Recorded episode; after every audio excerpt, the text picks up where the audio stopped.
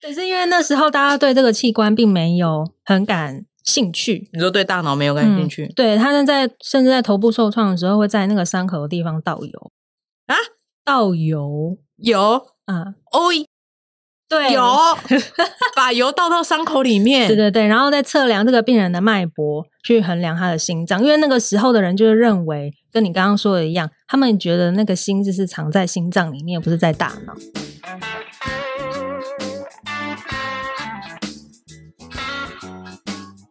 嗨，欢迎来到路边摊，我是摊主吴巧亮。你现在收听的是路边摊的 Podcast 频道。今天邀请到的特别来宾呢是君君小姐，Hello。嗨，主持人好，今天我们要聊的题目是脑科学，爆炸硬的，但其实大家不要太担心，因为这集呢是蛮有内容，其实蛮有趣的。然后我们主要是会从大脑的历史文化那边来聊一下人的一天而已，所以不要太紧张，好不好？这集还是蛮有趣的。好，那就先问一下君君小姐，为什么想聊这个题目？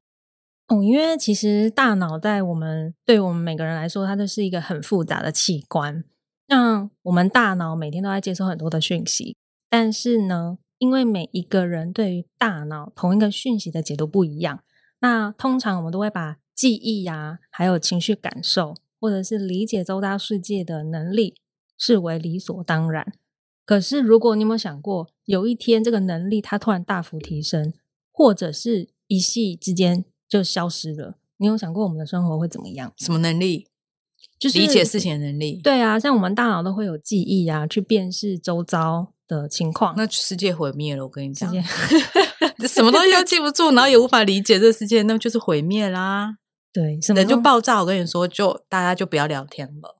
嗯。那你没为什么错？要聊这个？因为你知道，就是你有本大脑丧失书过能力？我觉得其实应该每个人都有多少有一些症状吧，其实 你说 失智的前兆？ 你有你有你有怀疑过自己就是快失智了吗？这不会啦，真的，我有怀疑过哎、我蛮认同的 啦。诶为什么？ 讲一下为什么君君会认同，是因为君君平常工作跟我蛮密切的，然后我很多事情都会请他帮忙，然后我就真的很常问他一些鸡毛蒜皮的事情，所以他常常帮我记，他有点像是我的记事本一样，帮我记录很多东西。嗯但我没有因为这样失做，只要自己的事情太好不好？ 好啦好啦，你继续，你继续。对啊，其实有一本书啊，它叫做《错把自己当老虎的人》。嗯，那这个作者呢，他花了错是错误的错，对错把错自己当老虎的人。对 o 没 k 错。这位作者呢，他花了数年的时间，他走访世界各地，去追踪那一些嗯、呃极其罕见的大鸟失大 脑失调案例。我的脑开始有状 况，你看，我就说每个人都有这种好啦，是大脑，不是大鸟， 太好笑，但是千万不要剪掉。 然后呢，大脑失调案例，等一下大脑失调， 对，比如说，呃，就像书名一样，就是有一个男人，他觉得自己是一只老虎。你说他把然后那个人把自己当做老虎啊？对，就是在书里面的一些作者分享怎样的案把例自己当老虎，每天舔自 己这样你？不要紧张啦，我先讲到后 面去。我比较好奇，怎样把自己当老 虎啊？我们后面会讲到那他吃什么？生的还是熟的？生的还是熟的，对啊，如果他自己觉得自己是老虎啊，不是应该吃生的吗？他会说他吃很多小女童啊。真的假的？对，那是后面的故事。我们今天到底要讲脑科学，还是要讲科幻故事？ 啊，好了，那你先讲完， 就什么样的行为让他觉得自己不是个人，是个老虎？ 四肢着地哦讲走所以路，他四肢走，他会觉得，哎、我四肢着地。譬如，另外还有一个情况是，比如说，哎、我可以听到大家听不到的音乐，嗯嗯，比如嗯，说，可能他是脑脑电活动的失灵，或者是因为哦荷尔蒙失调啊，或是基因突变。脑电活动是指脑袋里放电的活的放电的频率坏掉，对，他不就是他就是有异常的，跟一般人不一样的放电的情况，嗯，然后就嗯造成他有可能变成有精神疾病啊，或者是任何精神的异常。嗯嗯嗯嗯，所以还有荷尔蒙失调或者是病变这样。没错，哎，可我以为这个也跟那个遗传也有关系耶，哦，有哦，因为好像遗传听说有忧郁症的爸妈小孩子也比较容易得，对不嗯，对？就是就大脑比较有有异常的情况，其实它在于遗传上面的几率会比较高。嗯嗯，所以嗯嗯如果自己爸妈有相关疾病的话，我觉得大家可以多关注一下自己。其实很多病其实都会遗传，基因里面好像都有潜藏了这件事情。对，对啊，等一下会分享有呃这本书里面有提到一些有关大脑异常的案例。那我们先来说说嗯有关大脑的历史文化。其实历史上呢，最早提到大脑的是埃及人，就是他们有刚好这样子的一个记录啊，我知道，因为古代人都觉得是心在心 heart 在在想事情的，然后不知道从什么时候开始会说哦是大脑在控制你。对，你怎以么前知道？我我猜啊，哦以前都会觉得是你的心在干嘛，后来嗯才知道其实不是心脏在在控制人类，嗯，是嗯是是这里在脑脑袋在控制人类。对所因以为说提到这个是埃及人哦，对，他们在识别大脑，当时啦，识别大脑的方法，它就是抚摸头部有创伤的、有受创的地方，然后再看指尖是否有感受到颤抖。哈，就蛮这奇根本就怪的。是巫术 啊！什么意思？你说所谓的创伤是指呃心灵的那种脑袋放电创坏掉，还是说头部撞的到创伤，头部的撞创到伤头了？对撞到头，撞到头，然后指尖去摸有没有 什么？有没有什么颤动啊之类的？反正就是很 瞎。可是因为 你好震惊，讲了一个我觉得很奇妙 的事情。可是因为那时候大家对这个器官并没有很感兴趣，你说对大脑没有感兴嗯趣、对，他们在甚至在头部受创的时候，会在那个伤口的地方倒油啊，倒油有啊，哦，对， 有把油倒到伤口里面。对对对，然后再测量这个病人的脉搏，去衡量他的心脏，因为那个时候的人就是认为，跟你刚刚说的一样，他们觉得那个心就是藏在心脏里面，不是在大脑。但是一直到西元前三百年的左右，西元前三百年，嗯对，这是在下一步喽。就是在西元前三百年左右呢，柏拉图他才开始思索说，大脑是才是人类不朽灵魂的所在。对，那从此之后，他提出了这个概念之后呢，医界才比较重视大脑。不朽的灵魂所在是大脑，嗯哼，没是吗？错你赞成这句话吗？嗯，因为其实大脑它的运作是非常的复杂，那有很多的各种病况，因为它是接连到我们身体的各种，我觉得是它有很玄的地方在里面啦。好吧，那我们嗯从埃及到游的埃及人到柏拉图，然后呢？对，那后来呢，大脑在真开始真正受到重视，是在古罗马的竞技场嗯内，就是有一个刚刚我们说的，他是哲学家，是医生，也是作家的一位先生呢，盖伦，他对尖叫的活猪做了一个实验，也就尖是叫的活猪，对，你说会，他就是该的活猪，切切开连接头跟大但脑好的恶心喉哦神经，那那然后只呢？你说猪把猪头切下来，猪，对，那只猪就安，呃，喉神经，它是切那个喉神经，然后那只猪就安静下来了。它是这个史因上，为他把人家声带，切断了啊。对啊，它是要证明那个大脑才是掌控行为的器官，哦，而你不是是说心脏？在那个时候，大家对还它不是晓它得是声切带是连喉大脑的。啊啊啊啊啊！才会证证明说，哦天呃哪，那大只脑神才是猪，掌控行为的器 官，天哪！就是因为做了这个的实验，然后大家就相信说，就是大脑才是重点这样。没错。哦 OK，哎，所以后来就开始发展脑科学了嘛。其实现在脑科学还是没有很发达哎、你知道吧？因为它是一个很复杂的一个、嗯啊一个东西啊。那你要跟我们聊聊说比较接特别的下案例来吗？，对，接下来要讲一下这书中比较特别的三个案例。第一个案例就是跟记忆有关的东西，就是通常我们在日常生活中有一些重要的事情，那我们常常在之后想破头，可是却毫无记忆。那为什么有的时候又还可以，比如说记得第一次出国的情景啊，或是第一次骑脚踏车啊，或是二十年没见的友人的电话？可是有时候又却无法记住，好像那些事情从来没有发生过。我刚才啊，在录音前跟一个很老的朋友讲，呃，吃个饭，嗯然后他大概是我二十年前的朋友吧，然后他刚刚就跟我讲一句话，我们已经大概快十年没见面了，然后大概二十年前认识他，然后想说啊，就见个面好了，就他跟我刚才跟我说，哎、你记得你跟我第一次见面的时候你穿什么吗？我想说见鬼，我怎么知道我第一次跟你见？而且那时候跟他见面才国高中吧。我想说，在我跟你第一次见面的时候穿什么？我想说，这十年没见面，我都快在路上有点认不住他了。嗯然后跟我说，你当天穿着泡泡袜，白色泡泡袜配深黑色的，带黑色或深蓝色的鞋子。我想说，天呐，泡泡袜的年代，他竟然完全记得，他把我那天穿的整套衣服讲完。然后我就想说，这二十年来你没有更重要的事情要记得吗，大概就这样吧。然后问我记得吗？就一直问我记得吗？记得吗？我什么都不记得了。哇，他记忆力真的很深刻哎。这么奇怪的事情干嘛记住啊？但我就觉得有些人就会记住，有一句对我来说枝微末节、微不足道的事情。可是很多人会靠这种小记忆来建构他的记忆耶，小画面啊，然后建构他的人生记忆。对对，嗯，那就是在这个书里面，它有个案例，就是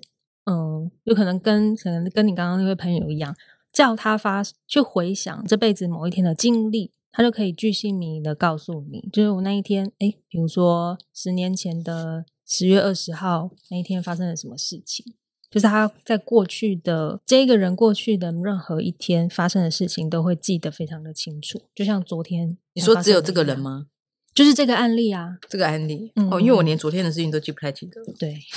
一般人是这样吧？你可以记得昨，你可以把昨天嗯的事情巨细靡遗讲完吗？如果说我今我昨天的事情面并没有特别去刻意的去做什么记录啊等等，你叫我回想的话，我可能也是需要一点时间，就要认真想，对不对？。对对，然后上个礼拜就更不用说了，已经忘了哩哩浪浪。对啊，上个月就已经完全忘光了。这样 好，那所以是这个人他特别，他比较特别，他可以记住很奇怪的 detail 这样。嗯，那我们这边先跟大家介绍三种记忆的关系，就是感官记忆、短期记忆跟长期记忆。首先呢，嗯、所谓感官记忆，就是它最一开始进入大脑的记忆，它只有存在很短短的一瞬间，就是绽放区嘛，暂存上区。。对，没错，它暂存区。可这跟短期记忆不是一样吗？嗯，没有还是短短期记忆可以短期记短三期天记这样忆也没有 到，它它还是比短期记忆再少一点点，因为它就是一瞬间的那个一个感一个感觉啦。比如说，可能外面车辆的声音啊，它经过了，但是你如果没有刻意去留意到这件事情的话，嗯，那它就是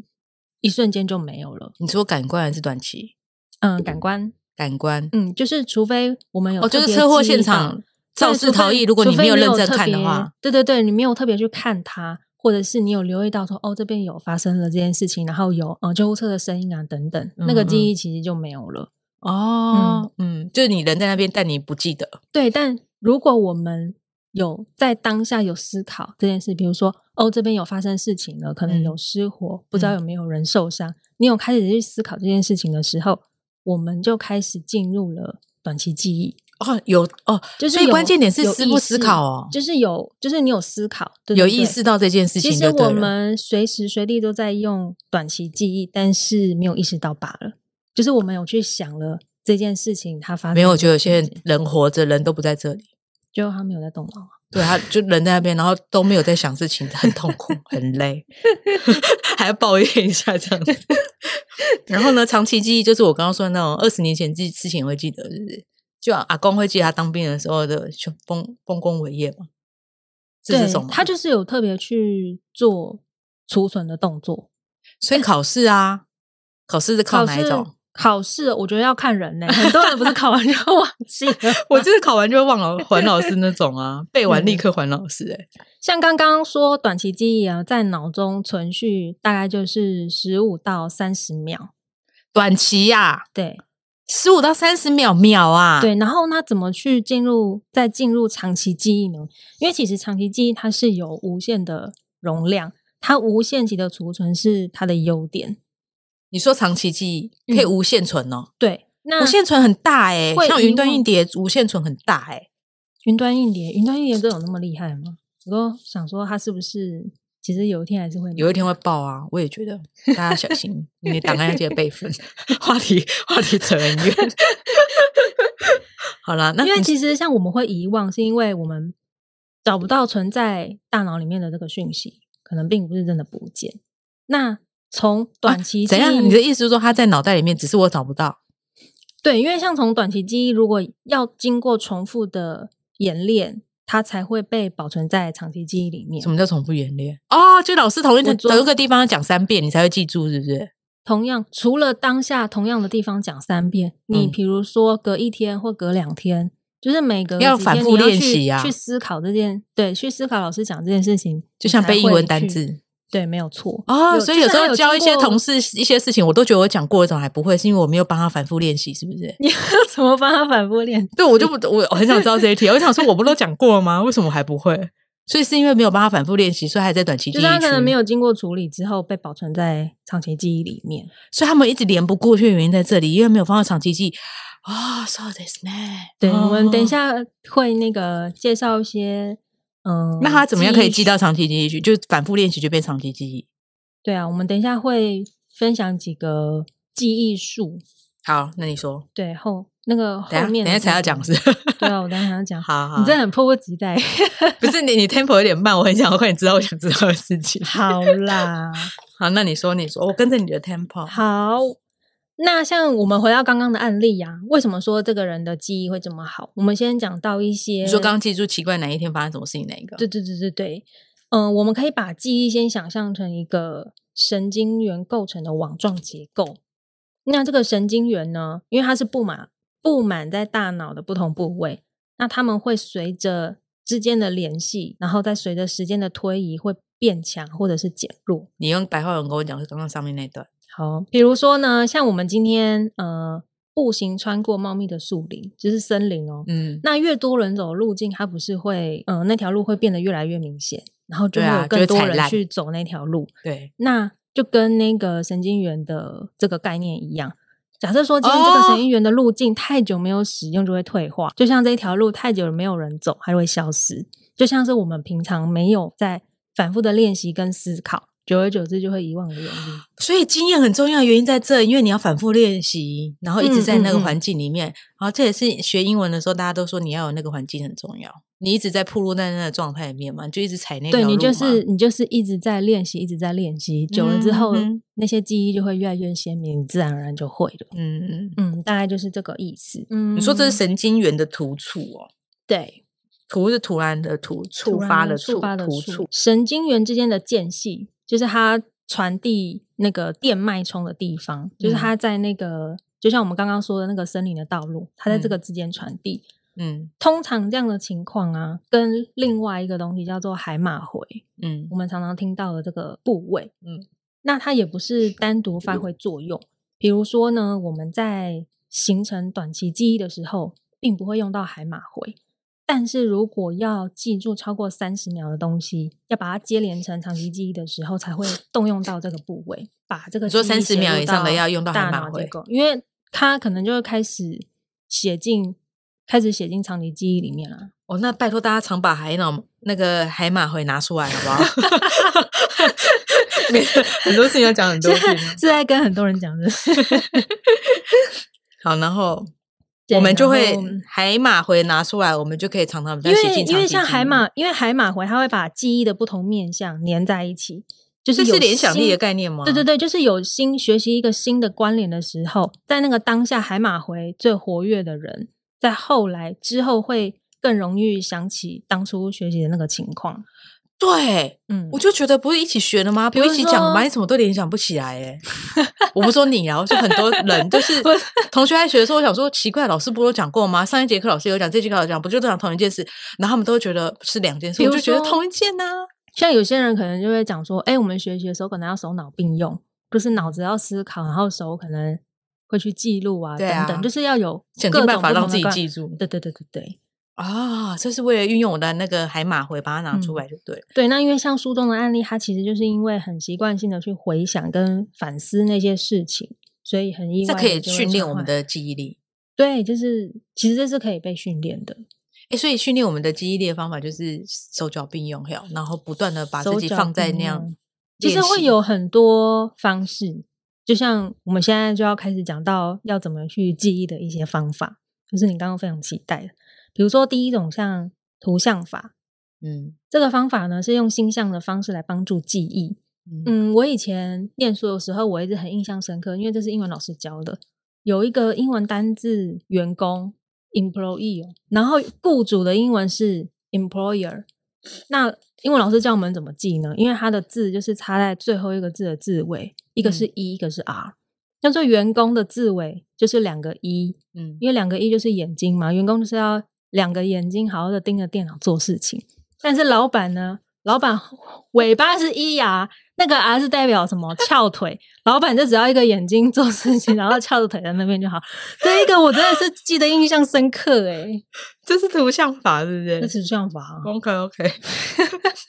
你们老师想象力蛮丰富的。就是要有这些联想，他才嗯能够写现在进很多英文教学都当强调这种方式，这些方式还是要让自己有办法去联联想想得根到，基。对啊，因有为一些如很果穿是凿别人附会耶，对，但是如果是别人想出来的话，那可能是他想出来的那个意义是对他有帮助的，但是对对啊你来说不不一定。我还要记他的联想更累，还不如认真背单词就好。对，然后还有一个就是位置法，这个方法它就是用熟悉的空间，就是按照你惯常的行动顺序，比如说我今天进到一个房间，然后我从逆时针开始去回想，因为那个是熟悉的空间嘛。 就通常我们可能在、嗯啊找东西很找常东西用这的方时法候，对对对对，就就会会去照思原考路说线走回去。对对对对对，就是用这个，这个就是位置法去记忆说，哎，我刚刚走的路径有什么东西呀、是不是有我刚刚遗忘了嗯什？么东西在那里？嗯嗯。嗯，然后呃图像法、位置法还有吗？还有谐音记忆，就谐是音记声忆音什么相似，比如说这也是背英文单字的方法吧。今天这一期突然也变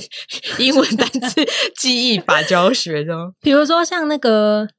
网络世界里面很常写 “thank you”，就是我嗯们会直接写 “thank you”，、对啊， 就是三颗 Q，对对对对对，或者是像 “loser” 乳蛇，嗯，他们就是用这种谐现在音的爆方多式的来欸去四八四，是不是？ 还有九四没九错四，你，这就是用谐音的方式来简化讯息，然后帮助记忆这大家样。是有多容多容易忘记是不是就是四八四？ 我还要特别去学这些网络语言，超累， 增加我的海马回使用量。不过这长期记忆是那个啊， 无限空间的量对，可因为以你刚跟我尽量讲，这开让我发感到开心。为什么？因为我很怕用完，你知道吗？然后你刚告诉我说，原来它是无限扩充，你会超很怕开心的欸，你真的、啊。我会故意去，我会有意识的去区隔我要不要记得这件事。嗯，嗯，因为我觉得很多事情可以靠笔啊，靠别所以人你记是怕记忆用完？对啊，哦，你应该还有九十五帕没有 用。谢谢。还有吗？还有什么方法可以让我们记？哎，这集真的不是英文教学啊，大家不要太担心。我们现在在讲脑科学，OK？对，现在在讲脑科学，还有还有像字头啊，这个又跟很像跟英文有关，嗯字头记忆。字的头尾这样。对，就是用英文字很多都的是那个什么什么，原本是罗马字什么字什么字来做成英文啊，嗯，完蛋，譬这真的如是变 英譬文如说教学。像英文字母的第一个字，就是以前就不是会有讲什么金砖四国嘛，虽然现在已经落伍了，但是它现在就是用开头的第一个字母 B R I C，第一个字 B 就是那个巴西、嗯 r 就是俄罗斯嗯，I 就是印度。那 C 就是中国，它就是用这个开头的四个字母 B R I C 的缩写来金做砖四记国现在忆还是金砖四国吗？诶，现在有金砖五国，好像还有韩国，我前几天看到的。 没关系，这不是重点。然后还有两两个，最后两个，一个是分类记忆，分类记忆就是依现在还在照讲，记忆法，是不是？对我们嗯，记忆法这么多啊，，因为大家非常非常需要光被记开得记这些记忆法，我就大家不记非得常了需要被开发这个地方。分类记忆就是用刺激的材料，按照自己熟悉的方式来分类。比如说，我们今天去市场买菜，那我们可以把呃要买的菜的种类很多嘛，但是我们可以把它归类成蔬菜、水果、肉类跟杂货四类，去记忆说，诶，我蔬菜可能要买青江啊、菠菜啊，还有油菜；水嗯果要买香蕉、凤梨、苹果之类的，就是用种类的分类来帮助记忆。那最后一个是组织法，组织法是用故事的方式来串联，例如说，嗯、我今天有一个记忆的项目是窗户、热狗、公园、兔子跟鸟，那你这时候可以编一个故事说，诶，从窗户爬出去溜到公园，看到一只兔子跟鸟在抢热狗。就是用自己接一个故事的方式来记录这些单词，好啦，对，好累大家。啊大家可以多多利用。图像法、位置法、谐音记忆、字头记忆、分类记忆跟组织法，你最喜欢用哪一个？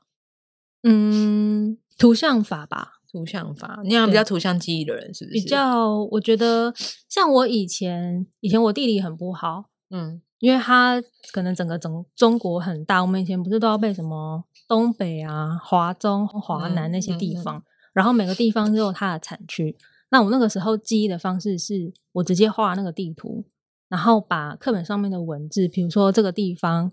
嗯、比如说盛产玉米，我就画那个玉米，然后在那边写华中地区等等的，就是把所有的哦图像都画上去，然后再加颜色。只是久了之后就很容易印在那个脑海里面。 ，OK，嗯好，第二个案例就是呢，性格他突然在一夕之间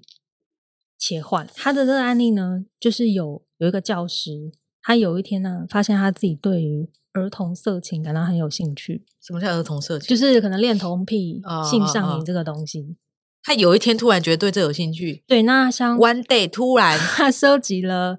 他去看了很多这方面的照片啊，那甚至他他是还那天才对突然面对他自己吧？什么叫有一天突然？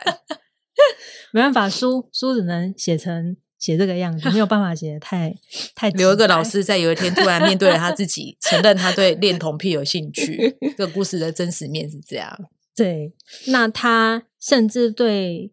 嗯、呃妓女，就是嗯，那个继续那个妓妓继女，嗯，就是是继承的。对对对子对对女子女，吓可能死对他人做的毛手毛脚，然后哦还有、，你刚刚说的那老师是猥亵儿男童生男生呢、哦，嗯，那他后来被逮捕的时候呢，法官跟他说，他被逮捕哎、了。他必须要去上一个治疗性上瘾的课程的疗程啦，不然就要面狱牢狱执行。嗯那这个老师呢，他选择上就是了要这个坐课牢，程意思，大家不要太文绉 绉。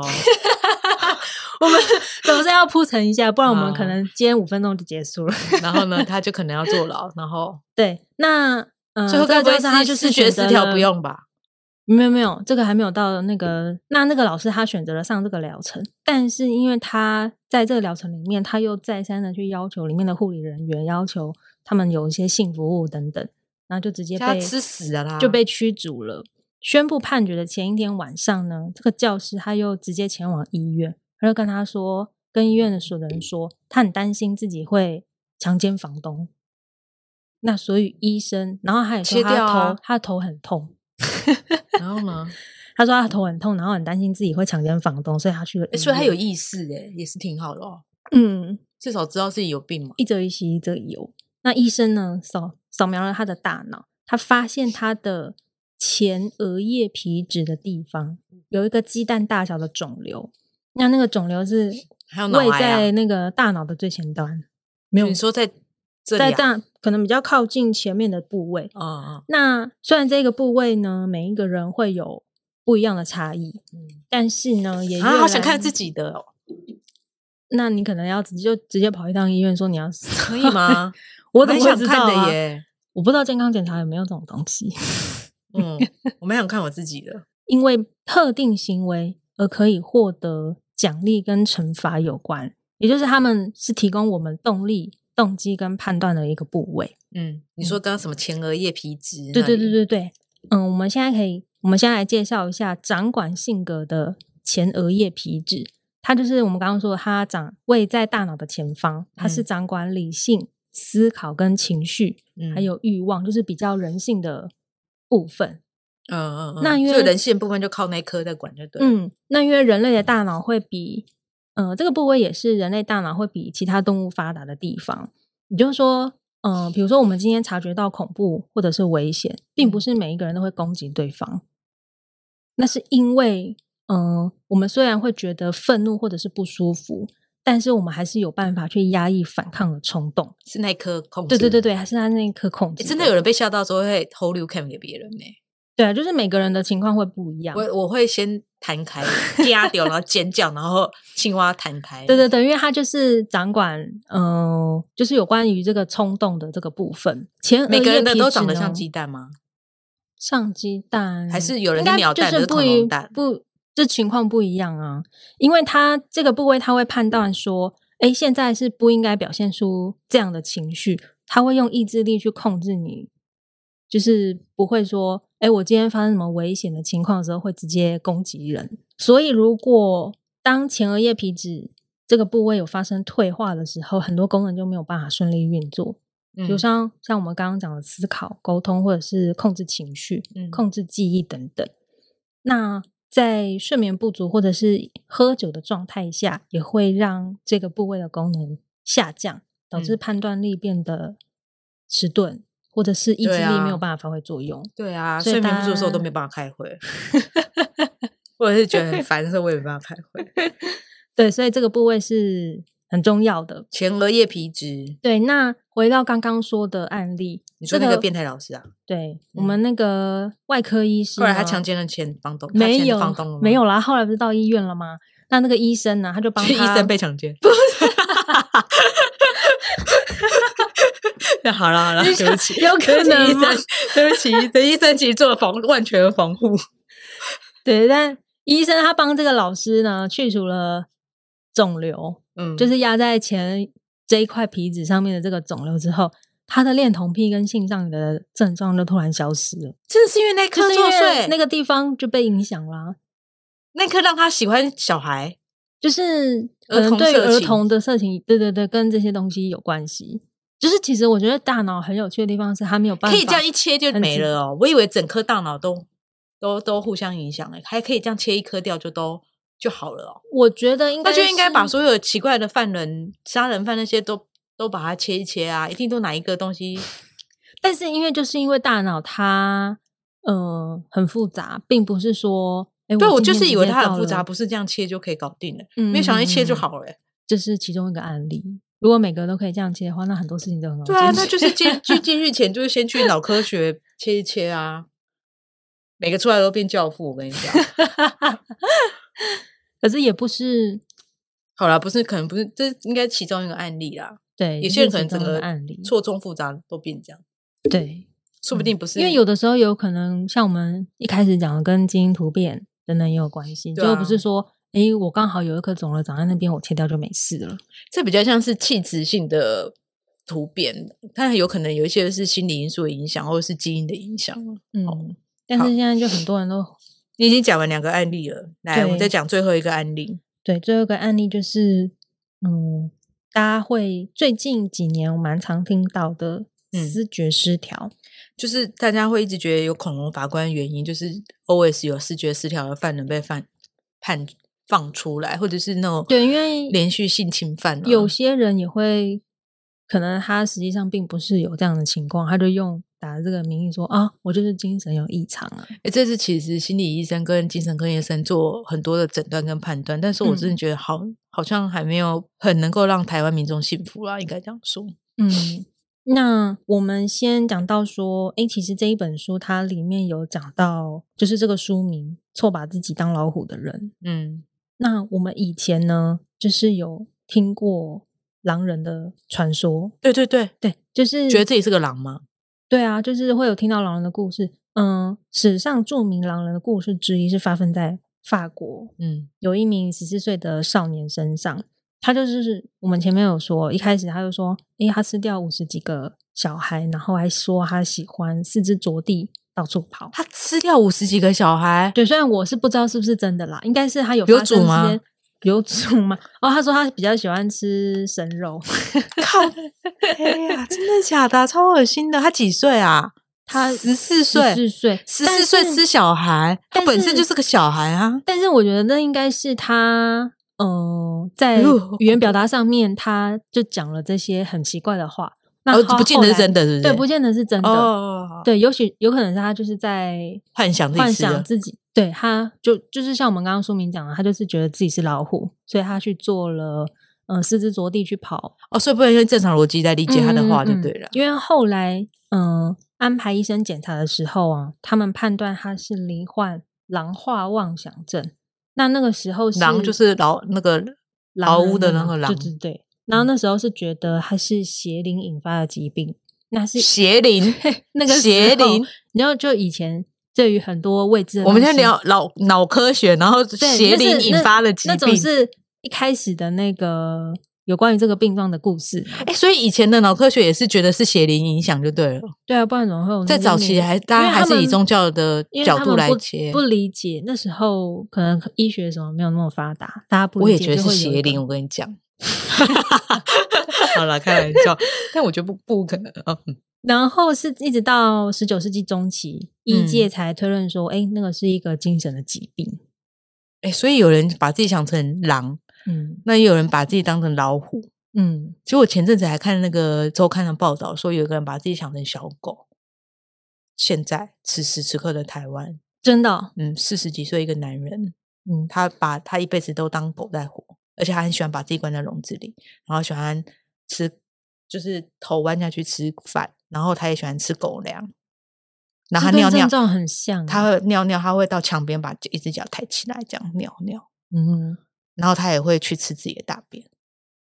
哦，那真的是很像那个书他里面有讲到的情况欸，他真心觉得自己是只狗。前阵子我在看周刊报道，那我就嗯想说，好吧，不知道他狗粮从哪里来的 哦，不是谁给他的、啊？ 关键问题很奇怪是不 是？你突破盲肠了。好吧，嗯，然后其实，嗯、那在之前呢、其实，在二零一六年有一个随机杀人的社会案件，它就是我们就是蛮常听到的小灯泡。对，那他就是有一个有一名女童，她就是跟妈妈要去找祖父。那他们骑脚踏车要从人行道上坡进到骑楼的时候，这个嫌犯他尾随在后面要靠近。那妈妈以为这个嫌犯可能是因为那个是一个斜坡，他要帮女童牵车靠近的。结果呢，这个嫌犯就突然当着这个妈妈的面拿菜刀从女童的脖子那边砍下去，那就当场就死亡了。就是在前面的故事大概的那个情况大概是这样。那嗯，我们后面再讲到有关这个嫌犯他患视觉失调症的人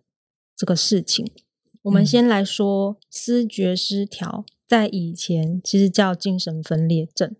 因为精神分裂这个说法是来自于西方。那分裂的意思呢，其实是当事人他的现实感跟他的意识，他是进入了两个独立的现实之中。那这两个现实彼此不相冲突。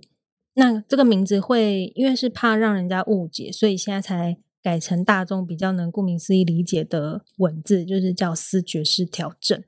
那它的思觉失调就是思考跟知觉有发生了障碍，这就样是他理活解在吗两个世界里面，嗯，不就是同他的的世界是不是思考跟知觉有障碍。这个知觉包括了听觉跟视觉。假如，例如说，你今天坐在那边没有讲话，可是呢，我却觉得我听到了你在说话，或是旁边的人都没有听到，但是我却觉得我听到了。这就个以前就知说觉是有鬼啊，就不是吗？就是一直有一个鬼在你旁边跟你讲什么啊？就是就是知觉有发生了问就题、邪灵，啊，就是好了，就是脑科学要从邪灵那边过嗯衍生过来的。那思考呢，就是比如说你今天跟我说，哎、今天天气很好，那我可能会觉得，哎、你今天是不是在暗意指着我好像有做了什么坏事？就是不相关的连接， 就是我说思今天考天气很好，是对让让你觉得你在做坏事。对我就会觉得说，哎、啊，你不好意思，要是 聊什么？是怎么聊天对，啊？就是他他的思考，他的思考已经是，所嗯以不要跟他很没有聊天情呢绪他就都会以为他会到去，对无对，法他就理会解的找状到态，对对对，他就会有，就是因为他的思考有问有发生了问题。那视觉失调它有分两种情况，一个叫正性症状，一个叫负性症状。正跟负负对，就嗯是正正极负极那个正跟负。正性症状呢，它包括了幻幻听、妄想，嗯或者是胡言乱语。嗯，那负性的症状呢，它是缺乏动机跟社交退缩。那我们像刚刚讲到的那个社会案件，他就正向了。对正这个性的是它就是正性的症状，它有妄想的情形。嗯这个嫌犯呢，他就是那时候警方在对他做那个那个调查的时候，嫌犯嗯他说，诶，他觉得他自己是尧，就是唐尧虞舜的那个尧，所以他觉得你他说认为自己开是中皇帝国的对对对对对开创的那，他觉得尧是四川人啊，但是尧其实不是四川人，但是他就是妄想说，哎，我是尧，我是皇帝，然后我认为尧是他是四尧川人，尧的化帝身，是不是？对对对对对。那嗯，他会觉得说，哎，皇帝通常会砍一就是平民的头啊，所以他要砍找那个平民的头来砍。那砍了头之后呢，就会有尧四不会川自己的去平 砍，民他知道吗？就是他自己在妄想啊，他就自己在幻想，然后会叫别人去看，砍，他知 道吗？然后他知识不足。好，所以他砍了那个平民的头呢，就会有四川的嫔妃来找他完成传宗接代，这样他也有一个伴，所以他必须要去做杀人这个动作。他这个念头一直从 他二十五岁的时候就开始，就是他可以完成传宗接代。你说二十五岁的时候就开始，，对他开始这些念头，他从他二十五岁开始就有，他长达八年的时间。然后说他在三十三岁的时候，对，在三十三岁的时候，他就付哦完诸成了这行动件事完成情了他一直这以来他在幻想的这些事情。所以他这八年来有过挣扎，对不对？有过挣扎，我是不知道他有没有不，然尧就如果你真的 是尧舜的那个尧，我才不信你会等等八年才去，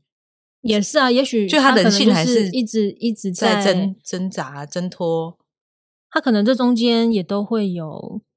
可能找机会吧，也或者是他刚好就是在那个 moment，他觉得他应该要做这件事情了，嗯所以他就行动了。对啊，嗯，那思觉失调通常是怎么样的发生呢？嗯，其实这个病情它通常就是很缓慢的在进行，就是它不会突然之间变得非常严重，它嗯会有一个很长的前驱期的症状，比如说蛮长是，比如说个性出现了变化，嗯或者是有很奇怪的想法。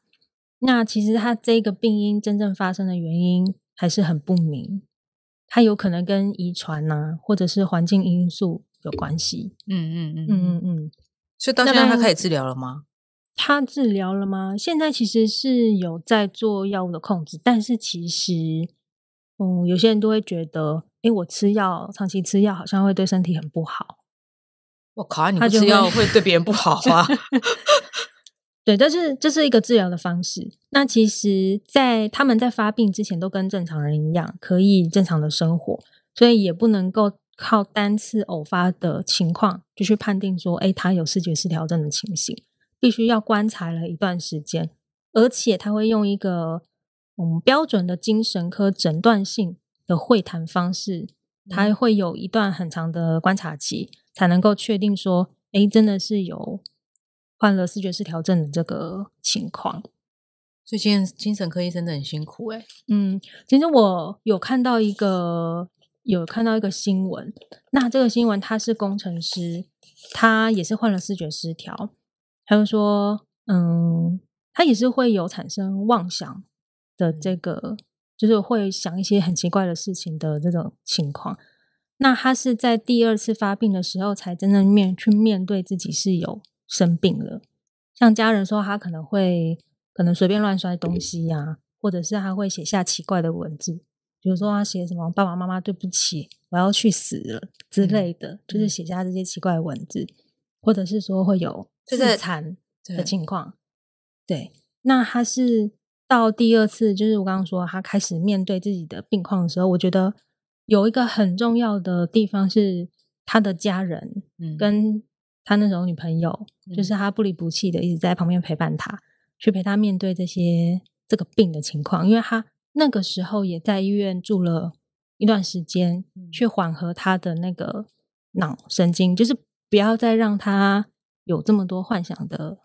情况，然后嗯包括还有药物的控制，所以嗯我觉得，嗯，他虽然是一个蛮有病视感的病人，但是嗯我觉得很重要的是陪伴在他旁边的家人。哎、所以其实陪伴还是重要的。嗯，陪伴是很重要的，因为他你说他自己一个去面对，他就嗯是没有办法去控制他可能有做出一些奇怪的行为，所以在旁边的朋友或家人其实是蛮重要的。嗯嗯，好嗯，啦，那你今天总结一下这个，我突然有点说不出话，我觉 得我跟泡的事情对，让我有点太太嗯。然后那你那你对你麻烦你总结一下好了。好啊。那我就觉得大脑是很神秘的一个器官，它能够创造很多很辽阔的世界。可是因为正因为它很复杂，所以我们在认识这些科学、这些知识的时候，我觉得我们也是都要多多关心身边的人啦。就是有是不爱好像是可以耶，是不是他们在释放什么求救的讯号？对啊， 嗯，所以其实还是不要让自己太孤僻。 没有，突然就这样吧，